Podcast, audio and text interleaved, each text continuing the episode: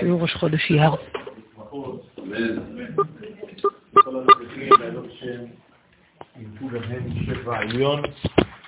משוכן ערבות, ובעזרת השם יישמע כל ששון וכל שמחה בארצנו הקדושה, אמן. אנחנו כמדי חודש בחודשו בעזרת השם יתברך, מנסים קצת ללמוד על אה, תכונות החודש, ואנחנו בחודש מפתח, שקשור כמובן לגאולת עם ישראל. בעזרת השם, אה, כשאנחנו עוסקים בנושא, אנחנו מביאים לעולמנו את העוצמה הפנימית, הגנוזה ביסוד המקורי של אותו נושא, עד שאורו מאיר בעולמנו בצורה ברורה והדברים הופכים להיות ודאיים יותר ויותר. זוהי מלכותו התברך, שאנחנו מגלים, מרוממים את עולמנו מנפילותיו, מכל uh, השפלות שלו אל המדרגות העליונות. חודש אייר הוא בבחינת אור חוזר, ביחס לאור הישר שמופיע בניסן. אנחנו יודעים שחודש ניסן הוא הראשון לחודשי השנה, הוא בסימן החסד. כלומר, מדרגה שבאה אלינו מלמעלה מן העליונים, אפילו שלא כפי מעשינו. אפילו שלא לפי הרמה שלנו, אלא אור של חסדים שיורד מלמעלה.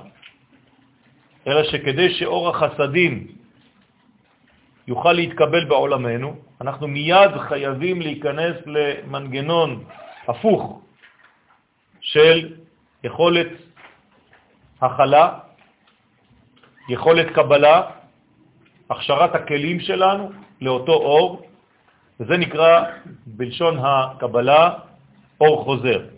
כלומר, האור החוזר, במקום זה תכתבו כלי, זה אותו דבר, הוא כלי לאור הישר. בלי אור חוזר אי אפשר לקבל אור ישר.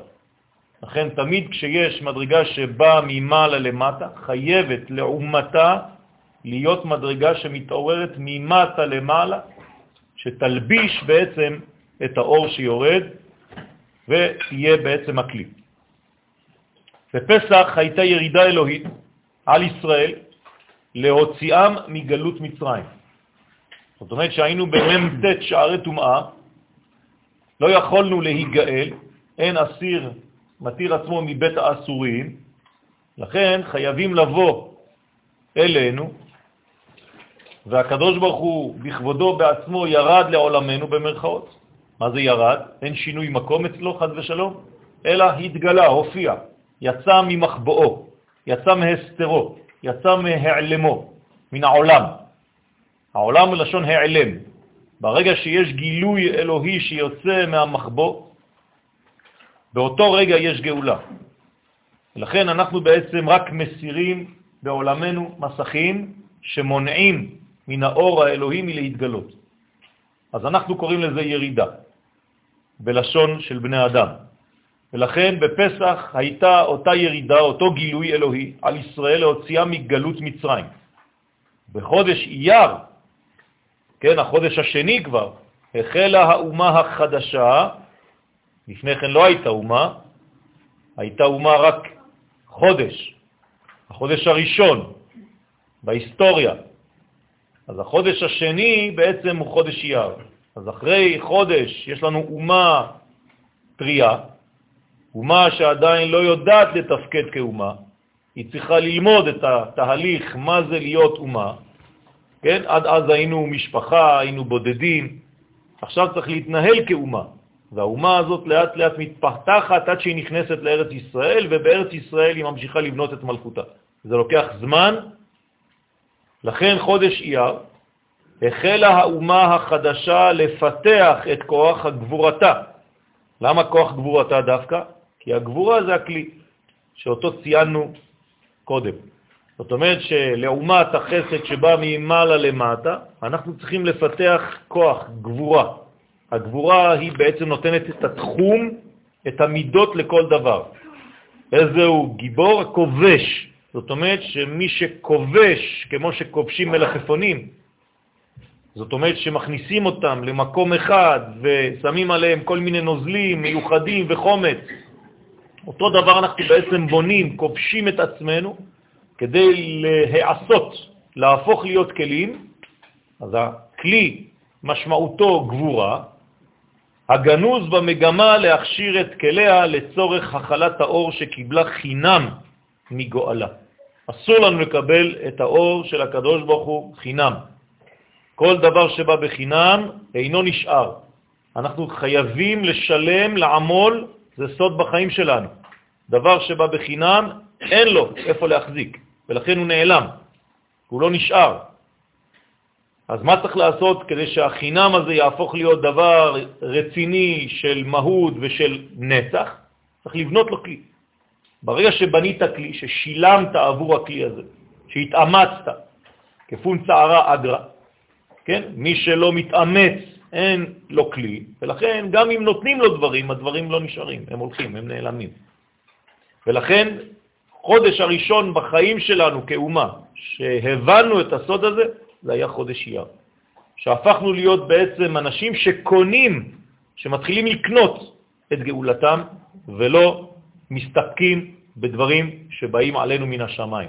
זאת לא שיטה להיות פסיבי ולחכות שהאלוהות תהיה באקטיביות ואנחנו פשוט נמתין שהוא ירד עלינו. אין דבר כזה ביהדות. אנחנו צריכים להיות שותפים למהלך האלוהי. זה חודש אייר. אף מיקומו של חודש אייר בלוח השנה.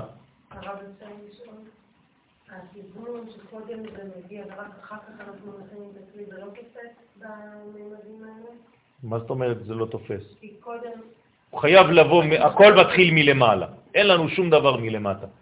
אפילו היכולת להכשיר את עצמנו ככלים, זה בעצם הכוח שהוא נתן לנו. אז יש לנו איזה פולס ראשון שבא מלמעלה, ואחרי זה אנחנו מתנהלים. לכן החודש הזה, חודש אייר, אפילו המיקום שלו בלוח השנה מייחס אותו לספירת הגבורה, כי הוא שני. זאת אומרת, החודש השני הוא גבורה. החודש הראשון היה חסד, החודש השלישי יהיה תפארת. לכן נקבל את התורה בחודש השלישי, בחג השבועות, שהוא בעצם הפאר. אבל לפני שמקבלים את התפארת, חייבים לעבור דרך תחנה שנקראת גבורה. אם לא אני מקבל חסד ואין גבורה, אין דבר כזה תפארת. ולכן התורה מפי הגבורה שמענו, דווקא בגלל שעברנו דרך תחנה של גבורה. אז לא להיות פסיביים בחיים, להיות אקטיביים במה שהקדוש ברוך הוא נותן לנו, הוא רק נותן לנו את הנקודות הראשוניות, את הסגולות, את הפוטנציאלים, ואנחנו צריכים לפתח אותה בחיים. זה מה שאנחנו עושים כל החיים שלנו. רק פיתוח של מה שיש לנו כבר. אמרתי כבר, ואני חוזר בסייעתא דשמיא, אנחנו לא ממציאים כלום ולא הולכים לשום דברים חדשים. חדש ימינו כקדם. רק מה שיש בי אני יכול לפתח. אני לא יכול לפתח דבר שאין בי. בסדר? רק מה שהקדוש ברוך הוא הטביע בי, את זה אני אמור לפתח ואת זה אני צריך לפתח ואת זה אני יכול לפתח. לא יבקשו מאיתנו לעשות דברים שאין בנו. אין דבר כזה, לא, קיים, לא קיימת חיה כזאת ביהדות. לכן בעצם רק מכשירים אותנו לגלות את מה שיש בנו כבר, מה שניתן לנו. בחודש אייר צריך לתקן את המידתיות. הנה, הגבורה עכשיו בהתלבשותה. בחודש אייר צריך לפתח, צריך לתקן את המידתיות הנחוצה, ובזאת לאמת את הבחירה האלוהית בישראל כאומה המסוגלת להפוך את הארץ לשמיים. עם ישראל הופך את הארץ, את הגשמיות, את העולם הזה לשמימיות. זאת אומרת שבאנו לעולם הזה, נברנו, נוצרנו, כדי להפוך את המציאות לאלוהית. היא כבר אלוהית, רק היא לא נגלית כאלוהית, היא לא מופיעה כאלוהית, ואנחנו צריכים להוציא אותה מן הכוח אל הפועל. וגם זה ניטע בנו. גם הכוח הזה יש לנו. הקדוש ברוך הוא ברא אותנו עם הפוטנציאל לעשות את העבודה הזאת, את התפקיד הזה בעולם. לכן אסור לברוח מהתפקיד הזה, צריך לקבל אחריות עליו, כן? לגלות את האלף, האלף מגלה את החטא, הופכים להיות אח, והאח מגלה את האחר, א', ח', ר', והאחר, הדאגה שלי אליו מביא אותי לאחריות. זה העניין של האלף, ח', ר', אחריות. זאת אומרת שרק כשאני מגלה את האלף ואני יודע שאני מסוגל לזה ומביא את זה לעולם שלי ואני עכשיו דואג לאחר, כלומר עם ישראל צריך לגאול את העולם, את אומות העולם כולם. ואיך אני מאמת את זה שהקדוש ברוך הוא צדק בבחירתו בי? על ידי שאני מפתח את מה שהוא נטע בי. זהו, עובד. שזה עובד. אז אני מראה לעולם כולו שהקדוש ברוך הוא לא שקרן. הוא כתב את זה, עם זו יצרתי לי תהילתי יספר, אני, כשאני עושה את העבודה הזאת, אני פשוט מוציא אותו צדיק, את הקדוש ברוך הוא. מגלה את צדקותו, מגלה את אמיתתו. אבל אם אני חז ושלום לא פועל את מה שהוא אמר בנביאים, אז הוא יוצא שקרן מכל הסיפור הזה, כאילו זה לא נכון. אז בעצם אנחנו שותפים, אנחנו מגלים אותו, מאמתים את אמיתותו. זה נקרא אמונה. ואכן, סגולתו המיוחדת של חודש אייר התבררה כאמיתית, כיוון שעם ישראל פעל רבות בחודש הזה, דווקא כדי להופיע את מלכות השם בעולם. אנחנו נראה עוד מעט דוגמאות מה עם ישראל עשה כדי לנצל את האיכות הגנוזה בזמן הזה ולהוציאה מן הכוח אל הפועל כל שנה מחדש עם התכונה הספציפית לאותה שנה. זאת אומרת שכל שנה מחדש אנחנו עושים את אותה עבודה, אבל לפי הגוון של אותה שנה. זאת אומרת, בחיים, בכל ההיסטוריה שלנו, לא חיינו את חודש אייר כמו שאנחנו חיים אותו עכשיו. פעם ראשונה בהיסטוריה שהחודש הזה מופיע, נכון? בשנה הזאת, בזמן הזה. לפני זה לא היה. זאת אומרת שיש לי בעצם, אם יש לי עוד שנה, כנראה שיש לי עבודה מיוחדת לאותה שנה. זה לא מעגל סגור שחוזר על עצמו כאילו עוד פעם שנה שעברה, אני חוזר עוד שנה עוד פעם. לא. להיזהר מזה, תמיד זה חדש. בכל בוקר, בכל יום יהיו בעיניך כחדשים. אם לא, אם אתה לא חדשים לבקרים, רבה אמונתך, אין רבה אמונתך. היא חז ושלום קטנה. אנחנו מקטינים את אמונתו אם אנחנו לא אומרים וחושבים ומבינים שזה חדש כל יום. ההיסטוריה הוכיחה שהזמן הזה שייך במהותו לתכונת המקום, שחישב השם יתברך, או שחשב השם יתברך לשיתופם של ישראל בכל המהלכים האלוהיים. כאן המקום הוא לא מקום פיזי, טריטוריאלי בלבד, אלא הקדוש ברוך הוא בעצם פינה מקום כביכול, כדי שאנחנו, עם ישראל, ניכנס לתוך הריק הזה במרכאות, שהוא פינה לנו, ונהפוך להיות שותפים שלו. סוד גדול בזוגיות, אם אתה לא נותן את המקום לשני או לשנייה, הוא לא יכול לחיות. אז אתה צריך להיות בעצם בענבה כדי לגרום חור שהשני יכול להיכנס אליו. אם אתה לא נותן לו מקום להיכנס בתוך אותו מקום, לא נתת לו מקום, אין לו מקום, אז הוא מרגיש שאין לו מקום בעולם. וכשאין לו מקום בעולם, אז הוא חז ושלום מת. הוא מתחיל כבר למות. דיכאון זה כבר ההתחלה של אותו מוות, כי אין לבן זוג את המקום שלו בזוגיות הזאת. ולכן בזוגיות בינינו לבין הקדוש ברוך הוא, הקדוש ברוך הוא שפועל כמו זכר ביחס לעם ישראל שהוא הנקבה, השאיר לנו, פינה לנו את המקום הזה כדי לאפשר לנו להיכנס ולהתחיל לפעול את פעולתנו כבת זוגו של הקודש העליון. תכונתו של החודש קשורה בפנימיותה אל הגבורה. זה כבר הבנו, אבל הגבורה הזאת עכשיו היא מתממשת במציאות. זאת אומרת שלכל אורך ההיסטוריה תתגלה בחודש הזה אייר דווקא הגבורה של עם ישראל וגם הגבורה הפרטית האינדיבידואלית של כל אחד ואחד מפרטיה. בגווניה המרובים, כל מיני אפשרויות של גבורה. כלומר, השמת גבולות, נתינת גבולות, הבנת התפקיד, גם זה גיבור. מה זה גיבור? זה אדם שיודע לתת גבול ותחום, כלומר להגדיר, לתת גדר. אם אני יודע להגדיר דבר, אני גיבור. כלומר, איזה הוא גיבור? המגדיר כל דבר. ולכן, אני צריך בחודש הזה להגדיר מחדש מי אני, גם כאומה וגם כפרט. אם אני לא פועל להגדרה מחודשת של כל הערכים שיש לנו, אז אני עובר ליד, אני מפספס משהו. זאת אומרת, בחודש הזה צריך להגדיר לעצמנו מחדש את כל המושגים שאנחנו חושבים שאנחנו כבר מכירים. כי אנחנו תמיד מחדשים מדרגה שלא ידענו לפני כן. תמיד. אין בית מדרש כשהוא דורש באמת בלי חידוש. אבל כשאתה לא דורש אין חידושים. אבל בית מדרש שבאמת יש בו את הדרישה, יש בו תמיד חידוש. אי אפשר אחרת. לכן, הגבורה הזאת, אנחנו מחדשים אותה. תכונתו של החודש קשורה בפנימיותה אל הגבורה בגווניה המרובים. הגבורה שייכת למקבלים, כלומר לכלים, לאלה שאמורים לקבל את האור של החסד העליון, ליכולת שלהם לפנות מקום לצורך גילוי האור העליון.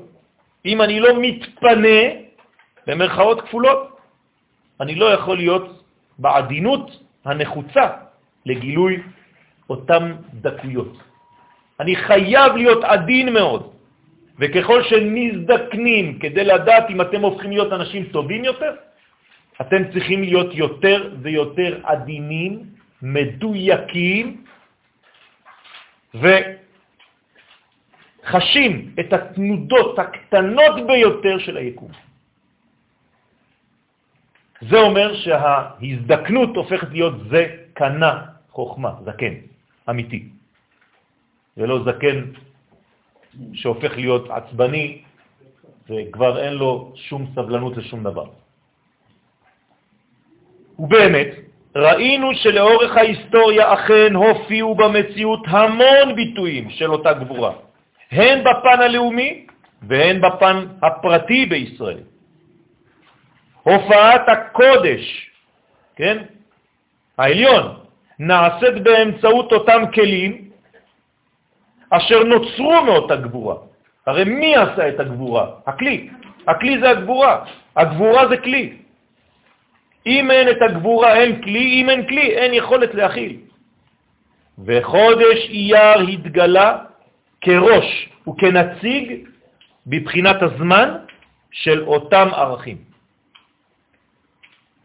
כל הגבורות שאי פעם תופענה בהיסטוריה החלו את המהלך שלהן בחודש אייר. גם לפני שחודש אייר נקרא אייר. כן, לפני שהוא נקרא אייר הוא גם היה כבר, נכון? מבריאת העולם יש כבר את האנרגיה הזאת, גם לפני שבני אדם קוראים לו. זאת אומרת שגם בהיסטוריה הקדומה, תמיד אותה אנרגיה כן, משוטטת לה באוויר וממתינה שאנשים חכמים יקלטו אותה. בחודש אייר התגלתה האומה הישראלית כמי שחתומה בחותם הגבורה העליונה ובהתאמה נפלאה ומופתית לתכונותיה האציליות. זאת אומרת, התברר שעם ישראל מתאים לאותה גבורה שנובעת מגבורתו הוא, של הקדוש ברוך הוא.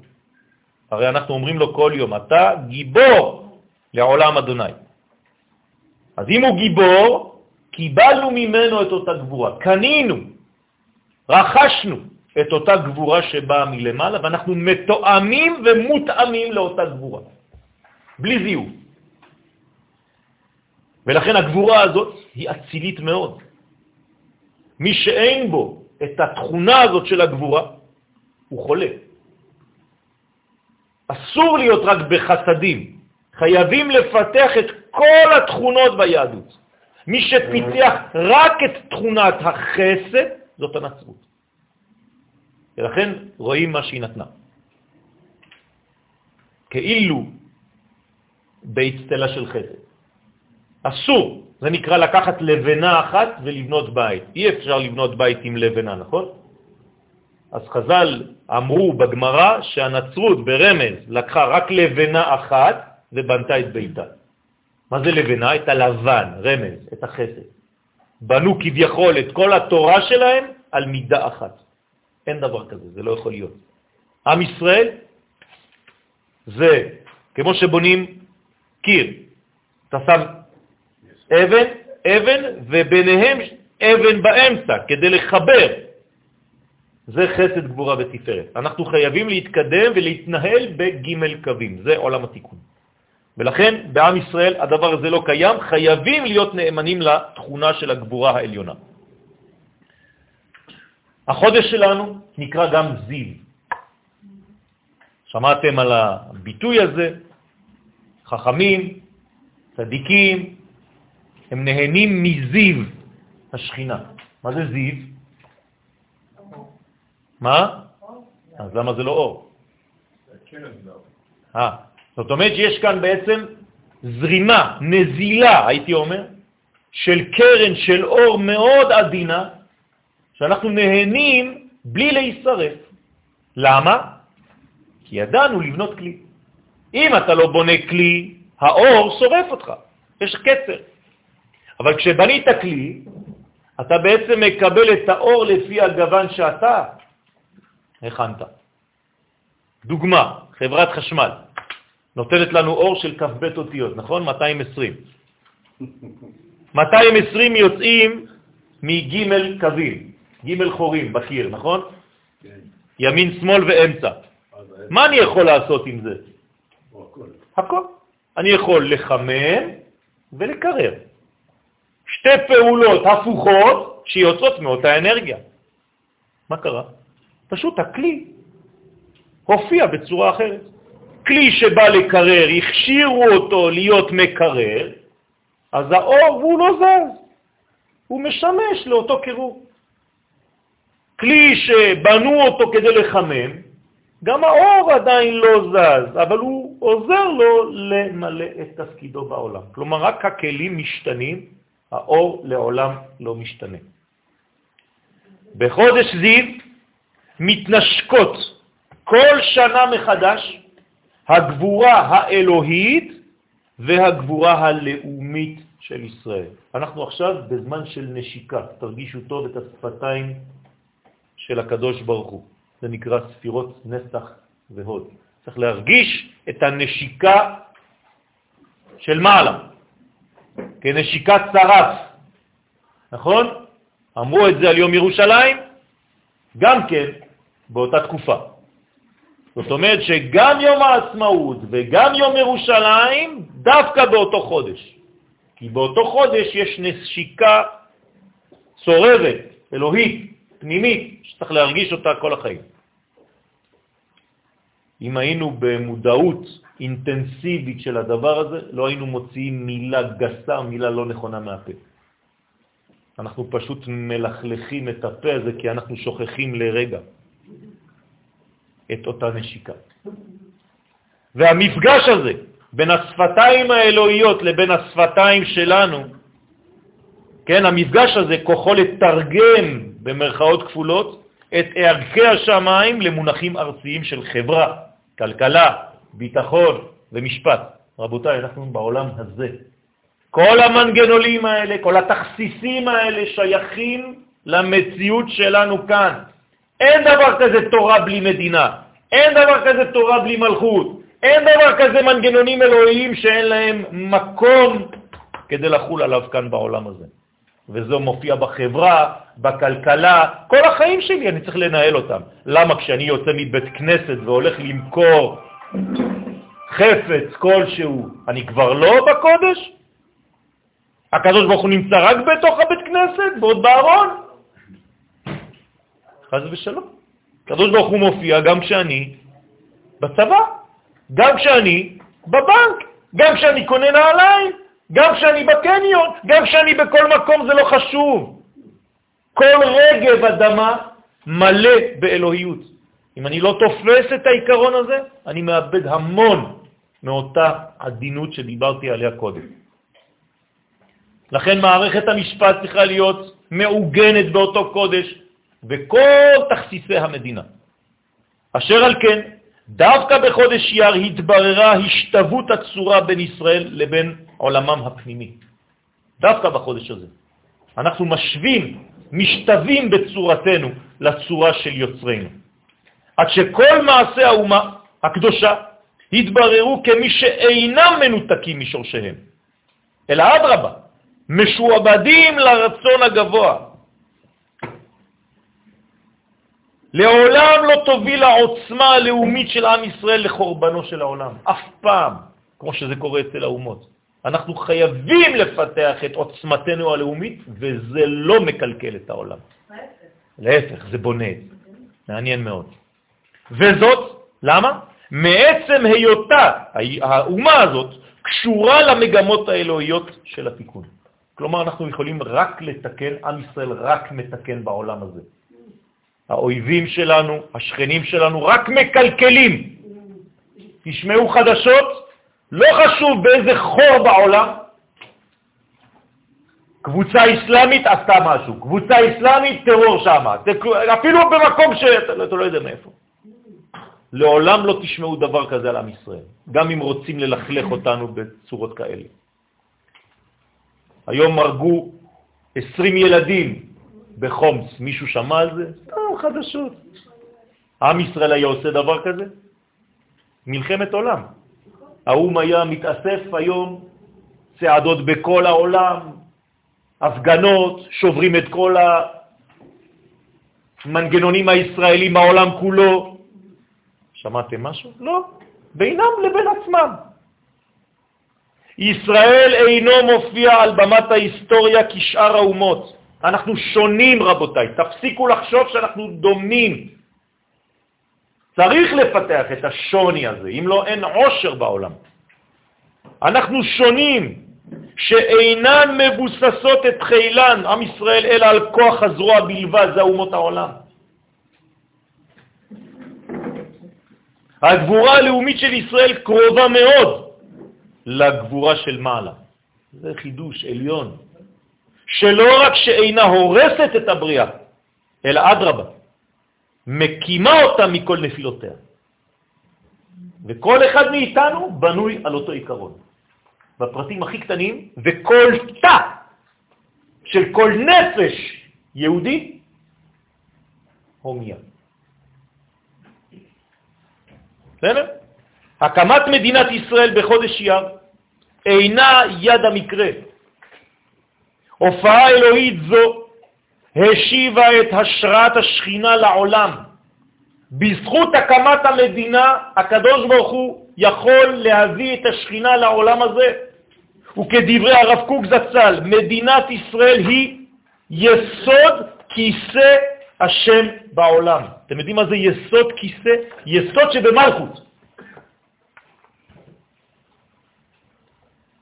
זאת אומרת שכל היסוד שעליו המלכות יכולה לשבת זה מדינת ישראל. ככה אומר הרב קוק. וזהו עיקר התיקון המוציא את היקום כולו מעלמא דפירודה, מעולם של פיזור, של פיצול, כדי להכניסו בחזרה לעלמא דייחודה. כדי לחזור אל אותה אחדות.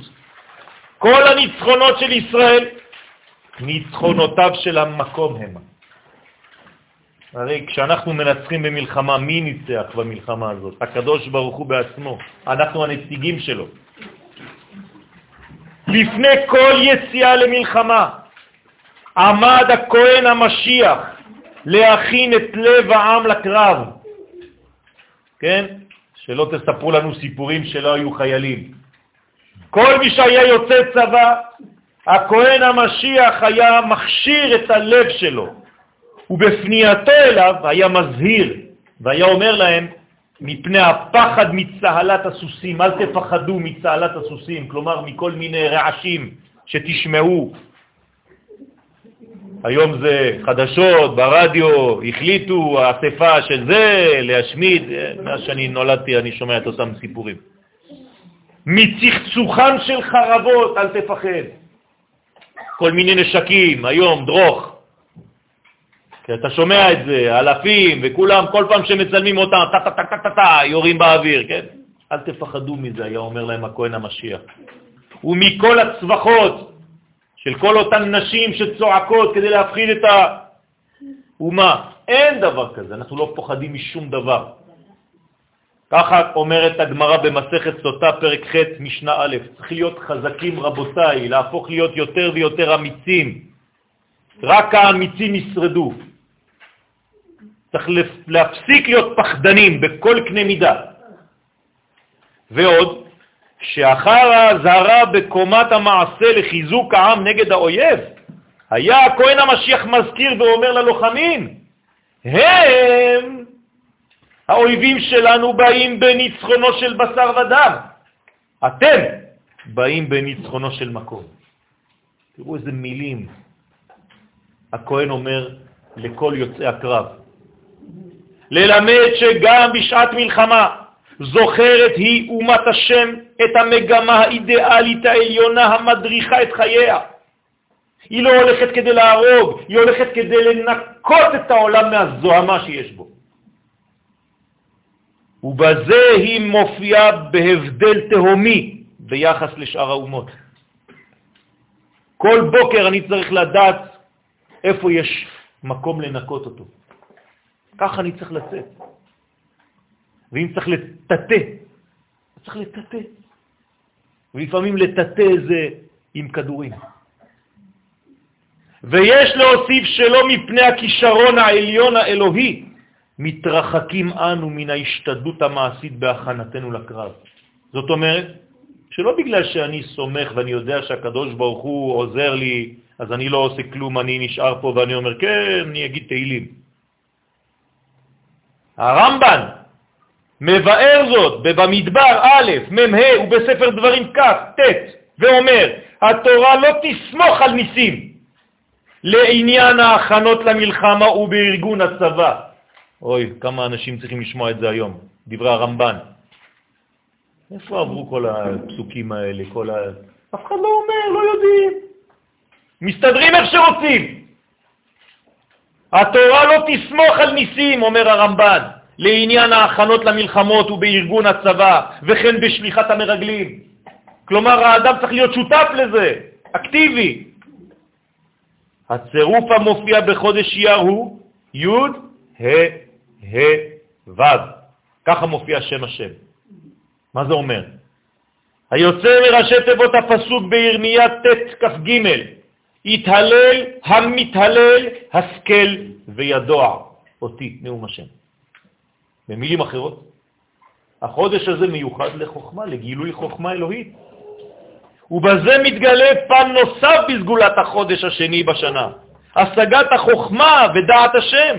כלומר, מה אני צריך לעשות? אני צריך לדעת את כל המנגנון הלאומי שעכשיו דיברתי עליו בסוד הגבורה, ויחד עם זה, בתוך זה, ללמוד איך הקדוש ברוך הוא, הוא הנותן לך כוח לעשות את אותו חיים. זה הסוד הגדול. בחודש יר מתגלה במציאות התחתונה פרצוף אבא בקבלה. מה זה פרצוף אבא? המבטא את קומת האידיאלים של המציאות כולה. אבא זה דבר הכי גבוה. ולמה זה מתגלה כאן? כי אבא בעצם יורד לעולם שלנו. ומה עושה אבא? אבא יסד ברטה. האבא, יש לנו כלל בזוהר הקדוש, שהמדרגה הזאת, האידיאלית, היא זו שבונה את הכלי שנקראת בת. כלומר, האבא בונה את הבת שלו, גם מבחינה פסיכולוגית. האבא והבת מקושרים, וצריך תמיד שהאבא ידאג להיות הדמות הגברית הטובה ביותר ביחס לעיניים של הבת שלו. אם לא, אז היא משתוללת בחיים מסכנה. היא לא יודעת למצוא את הגבר. כי הדמות האבאית הייתה מקולקלת. הקדוש ברוך הוא לא מקלקל. הוא גילה לנו את הדמות האבהית המיוחדת במינה והמתאימה לנו. ואנחנו כביכול כמו בת, והוא בנה אותנו. שבאים לעזרת הנוקבה, האישה, כדי לייסדה, כראוי שתהיה מתאימה לאור העליון שהיא חפצה לגלות. אבא יסד ברטה. החוכמה פועלת חיים, לא שהיא פועלת בחיים, היא פועלת חיים. היא החיים. וכדברי המלך שלמה וקהלת ז' י"ב, החוכמה תחיה בעליה. תכונתה היסודית של החוכמה, וזה חודש אייר, קשורה לתכונתו של עץ החיים. כלומר, בחודש אייר אנחנו חוזרים ונחזור בהיסטוריה לעץ החיים. חזרנו למדינת ישראל בחודש אייר, חזרנו לירושלים בחודש אייר, ונחזור לבית המקדש בחודש אייר.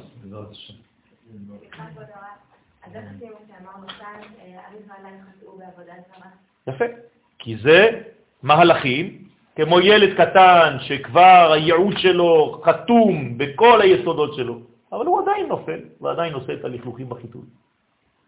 זה לא אומר שהתבלבלנו כשהבאנו אותו לעולם. אנחנו לא זורקים את התינוק יחד עם הצועה. זורקים את הצועה ושומרים את התינוק, רוחצים אותו ויודעים שהוא טוב ונקי ביסודו הפנימי. וכל מה שבחוץ נקרא צועה, צאת. זה רק חיצוני לו. כלומר, אנחנו טובים בעצם ומקולקלים במקרה. וכמובן שבקומה העליונה זו אין שליטה, אפילו לא אחיזה למוות. כלומר, לשום חידלון כלשהו. אין דבר כזה. אל תיתנו למדרגות הללו להאחז ולו כמלוא נימה בעצמכם. ברגע שנתת לכוח המקלקל הזה של המוות אחיזה קטנה, התחלת את כבר את הקלקול. אסור לדבר בכלל עם האויבים שלנו. לא לשבת איתם בכלל אסור. ברגע שאתה יושב, נגמר. אתה כבר בקלקול צריך עוד פעם עכשיו מלחמות כדי לתקן את הכל. לא בכדי הייתה התחייה הלאומית בחודש יר, ונראה לומר שהקמת מדינת ישראל התאפשרה בזכות מנה קדושה של אור ממוחין דאבא, שבאה להכין את המלכות לפעולותיה המורכבות בתהליך הגאולה.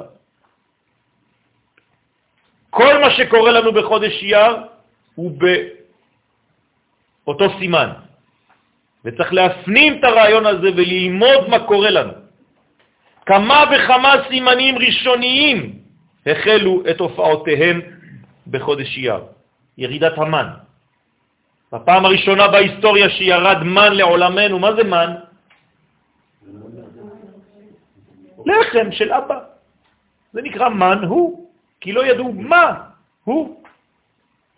מה הוא, שהוא מה, הם לא ידעו שזה מה, שאור של מה, של מ"ה.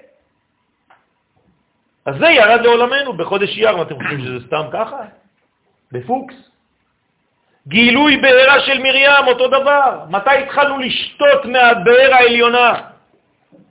בחודש אייר. מלחמת המלאק, מתי הייתה? עכשיו אתם מבינים למה.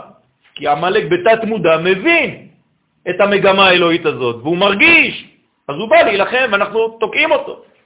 בחודש אייר. כמו שהיה, כן יהיה בכל הדורות. ניצחנו ברוך השם את המלחמות שלנו, כי הם המלחמות של הקדוש ברוך הוא.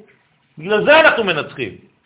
אסור לחשוב שזה אנחנו, לבד. החלטתו של שלמה המלך, הנה, לייסד את בית המקדש הראשון, שהיה בבחינת גילוי השכינה בעולם, מתי זה היה? בחודש אייר. כן יהיה בבית שלישי. כל אלו ועוד רבים כמותם מוכיחים את יסוד הגבורה הבונה את ישראל לכלי קיבול ביחס לאור האלוהי. בל נשכח את זיכרון פועלם של גדולי ישראל ושל חכמי הסוד, אשר השאירו חותמם דווקא בחודש הזה. רבי שמעון בר יוחאי, עליו השלום, רבי מאיר בעל הנס, עליו השלום, רבי חיים ויטל אתמול בלילה, עליו השלום, עם תחילת חודש אייר. אתם חושבים שזה ככה? הרמח"ל הקדוש. מה זה? מה זה כל הסיפורים האלה? את הגבורה שבמרד בר כוכבא, שאף היא קשורה במהותה לתכונת החודש. לא לשכוח. מתי רבי עקיבא אמר לבר כוכבא אתה משיח? בחודש הזה. בחודש יר מתברר שענייני המעשה בישראל אינם מנותקים מעולם הרוח, ושכל סדרי האומה מיוסדים הם במוסר העליון. יונקים ממנו את כל האידיאלים של אומתנו ומאירים את העולם באור עליון. אנחנו צריכים להיות, חבל על הזמן, עם מיליון חוטים קטנים שקושרים אותנו לקודש. כל דבר קטן, כל אצבע שאני מזיז. גבורת ישראל מבוססת על הזכירה בשם מי באים הרכב והסוסים. וכל כלי המלחמה למיניהם. אם אני לא מזכיר את זה, יש לי בעיה. אני יודע שכל הרכב והפרשים והסוסים וכל כלי המלחמה המודרניים למיניהם, כולם, בשם מי הם באים? בשם השם. הוא איש מלחמה, ואנחנו הנשק שלו. הקו המתחיל בגבורה של מעלה עובר דרך הגבורה של מטה. הוא מתפרץ בכל הסדרים הלאומיים של עם ישראל. אין פינה, אין כיסא, אין מושב בכנסת שהקדוש ברוך הוא לא מתלבש שם. גם מתחת למושב של אחמד טיבי, מחשמו וזכרו. אותה גבורה לאומית מופיעה אצל גדעון בפגישתו עם מלאך השם, האומר לו בספר שופטים, השם עמך גיבור חיל, גיבור חיל. מה זה השם עמך גיבור חיל? למה הוא מכנה אותו גיבור חיל? וגדעון עונה לו בנעימה תוקפנית למדי ושואל, ואיה כל נפלאותיו אשר סיפרו לנו אבותינו לאמור, הלא ממצרים העלנו השם, ואתה נטשנו השם, ויתננו בכף מדיין? כלומר, תראו איזה מין חוצפה יש לגדעון. הוא אומר למלאך, אה, אתה בא בשם השם, אתה קורא לי גיבור? אז אני אראה לך מה זה גיבור. איפה הקדוש ברוך הוא? למה הוא לא עוזר לנו? למה לא רואים אותו יותר? לכאורה חוצפה גדולה, נכון? חז"ל רואים דווקא בתגובתו של גדעון לימוד זכות על עם ישראל. זאת אומרת שכשהוא אמר את זה, הוא אמר את זה בגלל שהוא אהב את עם ישראל ואמר לקדוש ברוך הוא, תתעורר יותר ברחמים, יותר בגילוי עלינו. ורש"י בשם המדרש בתנחומה אומר, אם צדיקים היו אבותינו, יעשה לנו בזכותם. זה מה שהוא רצה לומר, אותו גדעון. ואם רשעים היו, אז כשם שעשה להם נפלאותיו חינם, כן יעשה לנו. מה, קשה לך? זה נוגד את כל מה שאמרת בהתחלה, לא, לא, זה לא נוגד. הוא צריך לעשות את עצמו בוודאי, אבל לא לשמור על... אז זה הכלי, קודם כל. נכון, נכון, אבל הכלי זה קודם כל לדאוג לאומה באמת. אם אתה לא דואג לאומה באמת, אתה לא תוכל להכשיר את הכלי שלך, זה כבר לא יתחיל בכלל. מי דואג לאומה הישראלית? מי אוהב את האומה הישראלית? מי מתפלל לקדוש ברוך הוא וכמעט כועס במרכאות? איפה אתה? אבל בנימה כזאת של בניין, לא של להשליך על הקדוש ברוך הוא. בוודאי, ותראו, זה לא נגמר, זה לא נגמר. גדעון מגלה כאן את הצד האצילי העליון שבגבורה לטובת עם ישראל, לא נגד הקדוש ברוך הוא. ומיד לאחר מכן, תראו את התגובה של הקדוש ברוך הוא. השם מופיע, סליחה, לא מופיע, אלא מופיע, ואומר לו, לגדעון, זה כבר לא המלאך. השם אומר לו כבר, לך בכוחך זה. כלומר, הבנת את הכל. ככה צריך להיות. תדאג לעם ישראל ותתפלל, ואם אתה אפילו יש לך משהו להגיד לי, תגיד לי. בשביל עם ישראל, אני רוצה לראות כמה אתה אוהב את האומה הזאת. בדיוק. לך בכוחך זה. אני לא רוצה שיהיה לך כוח אחר. תמשיך ככה. בדיוק, זה הכלל. ורש"י, תראו מה אומר רש"י, מוסיף במקום שלימד את הסניגוריה על בניי. והקדוש ברוך הוא אוהב את זה. מי שמלמד סניגוריה על בני ישראל. לא להגיד דבר אחד, חז ושלום, ולא חצי דבר, על שום איש מישראל ועל שום מנגנון מישראל, גם אם אני לא מבין, כי כולם מתאמצים, ואני אומר לכם את זה, לעשות רק טוב לישראל. אפילו השמאלנים שבינינו. רוצים רק את הטוב בשביל עם ישראל, רק הם לא יודעים איך לעשות את זה. אז אסור לירוק על אנשים כאלה. ובפסים פרטיים יותר, אני רואה שעוררתי שם... או, אתה לא יודע מה אתה עושה פה. ובפסים פרטיים יותר, אני רק שומע, אני לא רואה. ובפסים פרטיים יותר נוכל לומר שחודש אייר מיועד לתיקון המידות. זאת אומרת, אני צריך, כל מה שאמרתי עכשיו, בנוסח כללי, צריך להכשיר את זה גם לעצמי, לפרטיות שלי, לאינדיבידואליות שלי. וזה נקרא תיקון המידות. תיקון המידות זה לא סתם איזה עניינים דתיים. תיקון המידות זה דברים אמיתיים, אני צריך לדעת איפה הדברים, אני צריך לנסח מחדש את כל מה שבאתי לעשות פה, אולי שכחתי. אנשים באו מחוץ לארץ, עולים ותיקים, חדשים, שכחו מה הם באו לעשות פה. צריך לעורר את זה מחדש, לחנך את הדור החדש. כשהמובן הפנימי של עניין זה הוא מאמץ מיוחד להגדיר אצלנו מחדש את כל המושגים הקשורים לזהותנו הלאומית. הכל. תלמד מחדש. לא יודע מה זה מדינה, אני רוצה לדעת מה זה מלכות, אני רוצה לדעת מה זה מלך המשיח. אנחנו סתם חיים על אילוזיות. אנחנו לא יודעים מה זה בכלל. תפתחו את הרמב"ם, תקראו מה הוא אומר על מלך המשיח. איך הגענו למסקנות שבכלל רחוקות ממה שהוא אומר. כל המושגים מחדש תלמד אותם. זה שיעור. ואת מיקומנו כפרטים בתוך המכלול הגדול הזה של האומה. אני כמו ציפורן, אבל הציפורן הזאת חיה מכוח הכלל. היא לא שואלת את עצמה שום דבר אף פעם איך לצאת. היא פועלת תמיד עם האצבעות ועם כל הגוף כולו, וכל תא שלי דומה לכלל. ואוי ואבוי אם תא אחד שלי יוצא מהכלל.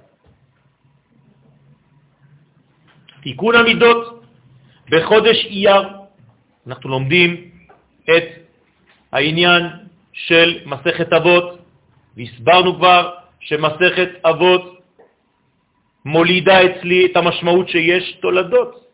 הרי מתי קראו לי אבא? רק כשהבאתי ילד לעולם. אז הפכת להיות אבא. אז אם יש מסכת אבות, זאת אומרת, אומרת הגמרא, שכל המסכתות האחרות נקראות מסכת בנים. למדת פעם מסכת אבות? לא. התחלת ישר ביבמות, בסוכה, ב... מי לומד מסכת אבות? צריך ללמוד את המסכת הזאת, לדעת אותה בעל פה, את כל המסכת. מה אתם חושבים שהיו לומדים בישיבות של שם ועבר? הייתה להם תורה? לא היה להם תורה, עדיין לא קיבלנו תורה. כל היום וכל הלילה היו לומדים מסכת אבות. מה זה לומדים? לא היה כתוב להם בן בגבג אומר. לא היה בן בגבג. זה היה לפני הבגים. היה להם את מסכת אבות הטבעית, כלומר הם היו חיים את מה שהם אומרים, לפני שהתורה מגיעה. דרך ארץ קדמה לתורה. תיקון המידות בחודש אייר הוא סוג של הבראת הנפש. למה אני מכניס את המונח של בריאות כאן? כי חודש אייר מסוגל לבריאות, להבראה. אני אדוני רופאיך, זה הראשי תיבות של החודש. אייר א' י' זאת אומרת שבחודש הזה אנחנו מבריאים מכל החולאים שלנו, ולאו דווקא מהחולאים הגשמיים, החיידקים. יש חיידקים מאוד, דקים מאוד, ברוחניות גם כן. נכון. והחיידקים האמיתיים, המסוכנים, כי יש חיידקים טובים, זה החייזרים. זה אלה שלא מתאימים לזהות שלי. כל מה שזר לי, אז הוא חייזר מסוכן בי. ולכן אני צריך להבריא את הנפש דרך המהלך של גבורה ממוקדת ומדויקת במחשבות שלנו, ברגשות שלנו ובמעשים שלנו. אמן כן יהיה רצון. אם יש שאלות, אפשר לשאול.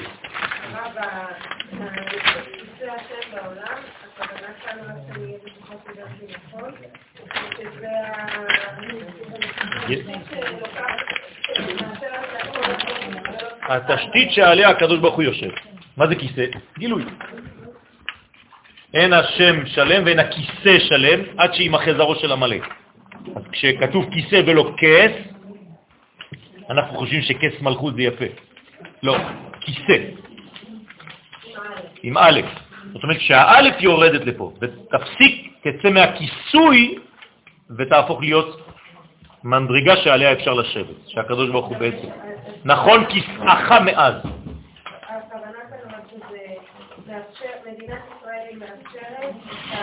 את הגילוי של השכינה. זה מה שאמרתי לפני כן, שהשכינה ירדה לעולם דווקא בזכות המדינה, ולא רק בזכות ארץ ישראל, כי גם זה אפשר לבלבל אתכם בקלות. מדינה. למה? כי לגור בארץ ישראל בלי שלטון יהודי זה לא נקרא יישוב ארץ ישראל. שתדעו את זה, זה הלכתי. אם אני יושב בארץ ישראל ואין שלטון יהודי במקום שאני יושב בו, אני נמצא בגלות בתחומי ארץ ישראל. דוד המלך אומר את זה על עצמו. בוודאי. אם אין ריבונות יהודית על המקום, זה לא נקרא ארץ ישראל, חס ושלום. ולכן כתוב שמי שרואה ערים של ארץ ישראל בחורבותיה, קורע. מה אומרים לנו חז"ל שמה? מה זה בחורבותיה? לא שהחריבו אותם, שאין שלטון יהודי שם. אתה צריך לקרוע את הבגדים שלך. יפה. אז אנחנו מתעוררים יותר ויותר, ברוך השם, דם חדש זורם לארץ, אנשים אידיאליים מגיעים ומפתחים את תורת הארץ. תורה זה לא איזה מין דברים בשמיים של כל מיני קודים וכל מיני מאמרים וכל מיני דברים. התורה זה דבר רציני, אמיתי, מבוסס, בריא, עם רגליים על האדמה וראש בשמיים. זה חיים. תורה זה לא רוחות, כן? תורה זה פה, זה רוח בחומר. רציתי להגיד משהו לגבי עמלק והנאצים, יום השואה לא היה, לא, לא מזמן, זה אתמול שלשום. נכון, נכון, גם זה אותו עניין. ואותה באמת, אה, אותה טרגדיה שקרתה לעם נכון. ישראל באמת.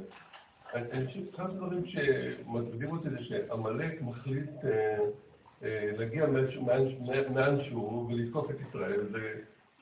התחושה הייתה שעמלק הרגיש מאוים מעם ישראל. לא. הוא מרגיש פשוט תכונה פנימית שמתעוררת אצלו, בגלל שהוא בעצם פשוט ביטוי לאלוהות. הרי הוא לא פועל לבד. מה זה המלאק? מאיפה, ממי הוא חי? הוא מקבל גם הוא. עכשיו, הוא בעצם החומצה שמגלה את התמונה שנקראת ישראל. אנחנו צילום, צריך חומצה בשביל הצילום הזה. לא, זה קצת קשה. בטח שזה קשה. קשה להגיד את זה, כיוון שאם... לא, לא, לא קשה, אני אומר את זה. אם שבין נאציזם, אז זה קשה. זה קשה לנו. לא, זה לא נכון. לא, אני מניח שהנאצים חשו... הנאצים ידעו בדיוק מה הם עושים, ואתה מכיר את הסיפור של אותו נאצי שנתלה ואמר פורים. פורים, כן, זהו. היו כנראה אינטלקטואלים גרמנים. מה זה אומר? שזיהו את הפוטנציאל שיש בהם יותר וחששו... מה זה הפוטנציאל הזה? תורת הגזע שלהם עלולה לקרות. יפה. יפה. יפה. יפה. בוודאי, כשזה קם, זה נופל, כך אומרים חכמים. בוודאי. פשוט להעלים את העם נכון, נכון. חז"ל אומרים את כל מה שאמרת בביטוי אחד. כשזה קם, זה נופל. כשזה נופל, זה קם. כלומר, היטלר אומר בספר שלו, יימח שמו וזכרו, אי אפשר שיהיו בעולם הזה שני עמים נבחרים, או הם או אני. כלומר, הוא זיהה בנו את העם שהקדוש ברוך הוא בחר.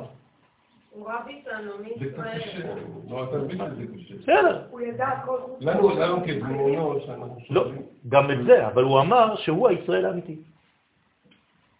זאת אומרת, אם הישראל הזה שאני עכשיו מכניס לתנורים, כן, יעלה מן העולם, מי יהיה הישראל האמיתי? הוא לא יקרא ישראל, זה לא אכפת לו. אבל מי יהיה המוביל, המוליך של ההיסטוריה? אני. כלומר, אני הישראל, הדמות החדשה של ישראל. למה? כי הקדוש ברוך הוא קילל את הישראל הישן הזה.